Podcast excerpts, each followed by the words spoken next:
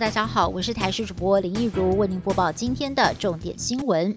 美国高阶官员在访问台湾。昨天有一架行政专机降落台北松山机场，来台的官员传出就是美国海军印太司令部情报处长史都德曼，预计停留台湾三天。史都德曼在过去担任情报职务丰富，还会说中文。这次秘密访台是为了视察台美之间的情报资产，并且强化台美印太战略布局。只是外交部并没有证实来访的美方官员身份。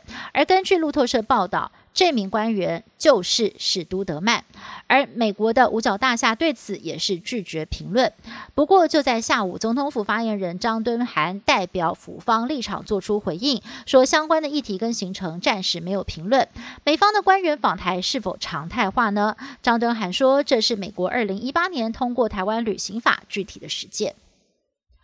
秋冬专案严守边境，从十二月份开始，本国籍旅客回台也必须要出示登机前三天之内的 PCR 检验核酸证明的阴性。那么入境之后要再检疫十四天。但是有留学生跟台商认为，这样子的做法根本就是在剥夺国民返乡权利，违反了健保精神。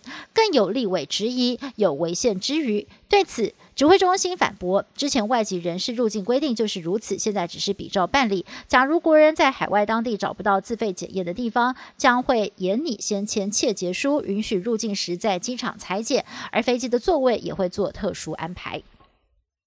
由台视频道全程转播的第五十七届金马奖完美落幕，收视率也出炉，典礼平均全体收视来到了三点九七，破千万人观赏。而其中今年收视的最高点就是落在摇滚天王伍佰颁发最佳原创电影音乐奖的桥段上头，收视一口气飙到了五点二零。而卢广仲成功的抱走最佳原创电影歌曲奖，国民阿妈陈淑芳风光的夺下金马影后，也拿下了颁奖典礼收视的前三名。至于星光红毯上。的收视人气王则是坎城名导市值愈合。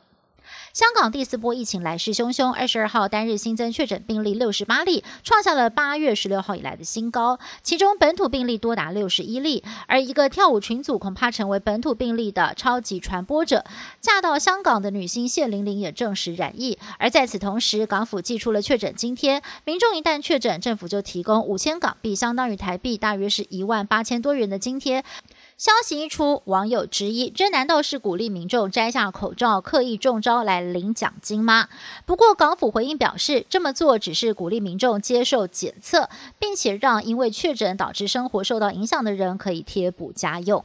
G20 峰会二十二号进行第二天的议程，会中聚焦新冠疫情，尤其是疫苗一旦问世，如何快速而公平的分配给各国。G20 峰会各国领袖在联合公报当中指出，他们会确保全球各地都能够负担，而且公平的取得疫苗跟药物。不过，美国总统川普重申美国优先，也就是在确保满足美国国内需求之后，再将疫苗提供给其他国家。